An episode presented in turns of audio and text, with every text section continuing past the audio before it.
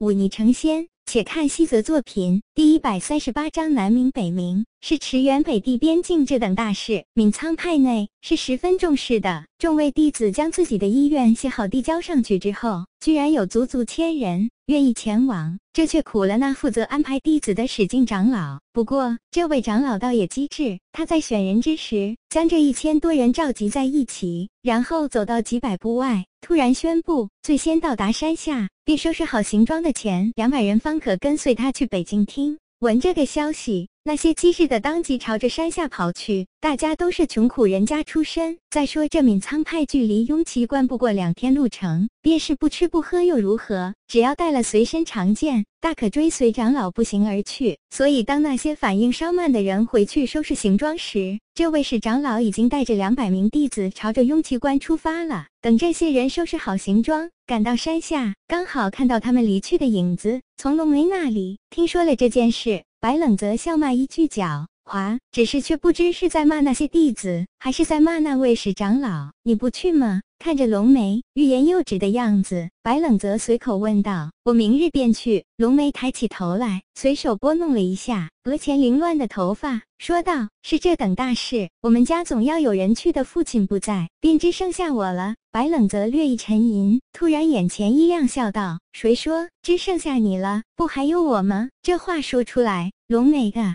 脸突然红了一红，她装作镇定，转过头来说道：“你怎么能算我家的人？瞧这话说的，太见外了。”白冷泽微微一笑，说道：“我师傅走的时候，可是拜托我照顾你的。这段时间，我吃你的，喝你的，怎么就不能算是你家的人了？胡说八道！”龙梅俏脸通红，站起身来，怒气冲冲的指着白冷泽骂道：“你这登徒子，看我晚上还给你送饭！”说着，龙梅扭头就走，脚步飞快，只留下一脸笑意的白冷泽，想出去走走了。看龙梅走远，兔子这才开口道：“我来这闵仓派也已经一年多了，那天只遇剑术学了五分，这斩风术学了三分。”是时候去寻一份妖血，进入武灵境了。不错，此时离开确实是最佳时机。兔子点点头，老气横秋道：“只是这次是去打仗，可不比之前打打闹闹。上万人的战场，战况瞬息万变，处处都有危机的。”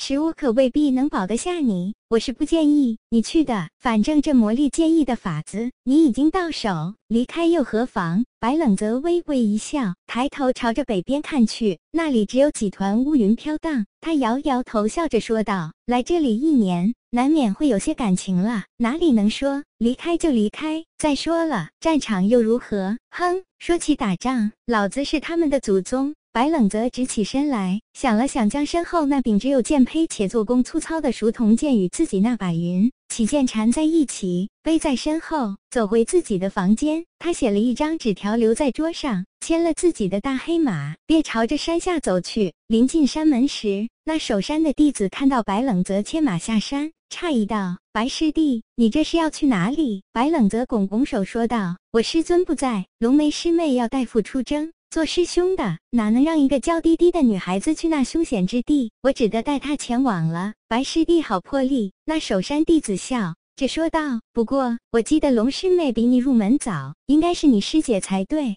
白冷则摆摆手。不能这么论的，在我眼里，她就是我师妹。那守山弟子微微一愣，随即露出了然的神色，脸上不免多了几分猥琐，笑道：“也是也是，只是此去北京路途遥远，留下龙师妹一人在这里守着空山，你当真舍得？”白冷泽哪能不明白他话中的意思，笑着说道：“不然呢？那绝丫头非要……”去，我把他留在这里守着空山，总好过让他去那满是男人的军营。这话说完，两人相视一笑。白冷则抱了抱拳，牵马走出山门。北地有河，名南冥。这南明二字，却是与可兰山以北的一条名叫北冥的河相对而来的。那条北冥河乃是大隋最宽阔的一条河，河水的源头乃是一座万年不化的雪山。河水自然是那雪山上靠近南边的雪融化后所聚而成美。到春夏时期，这条北冥河河水往往能冲破堤岸，流到被寒冬冰封了数月的大地上。因此，这条河的两岸便是那大隋最为丰沃之地，乃是几个较大的金帐部族的私有地。寻常牧民是万万不敢来这种地方的。但南冥河却不同，北地虽然比不上那江南水乡，但也并非十分缺水。这条南冥河水量之算一般，春夏时节，这条河不过只有十丈宽。寻常小船便可渡江，若在枯水期，甚至可见河底的泥沙。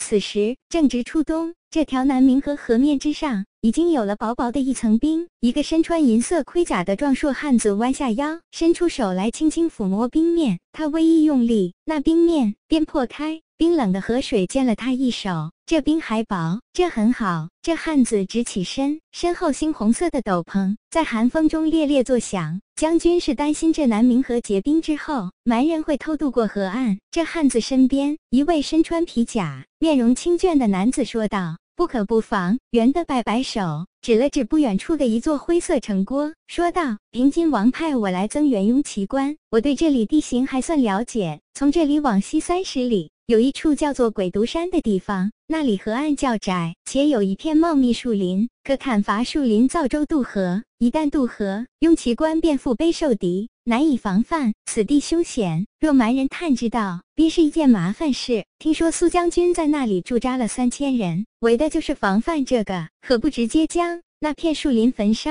此时已经晚了。袁德叹息一口气，说道：“若此时再焚毁，便等于告诉那些蛮人，此地容易渡河。那时莫说三千，便是一万，也守不住这座荒山。”将军说的是，不过倒是可以派人去将那片树林砍伐掉，将木头偷偷运至河北岸。若如此，那些蛮人依然难以渡河。袁德摇摇头笑道。若真这么简单，苏将军何许人也？早就做了，只怕那片树林是他故意留下的，为的就是一个死中求活。必要的时候，将蛮人的注意力吸引到那边，然后借着那片树林给雍齐官喘息之机。如此一来，等蛮人真的到那片树林中砍伐树木，他大可以趁势焚烧树林，一来杀了蛮人气焰，二来守下这处险地。此计神妙。那清眷男子笑道：“如此一来，确实是一举两得。这位苏将军如此机智，可为何他的弟弟却……此事休提。”袁的摆摆手。道苏七雷与苏建同是我的袍泽兄弟，我对他们二人了解颇深。这苏家兄弟感情深厚，苏建勇武，苏七雷睿智，一文一武，本是天作之合。奈何苍天不开眼，让苏建白白丢掉了性命。如此一来，苏七雷便少了左膀右臂一般。平津王派我来此，必是要我顶上苏建的位置，守下这座雍齐关。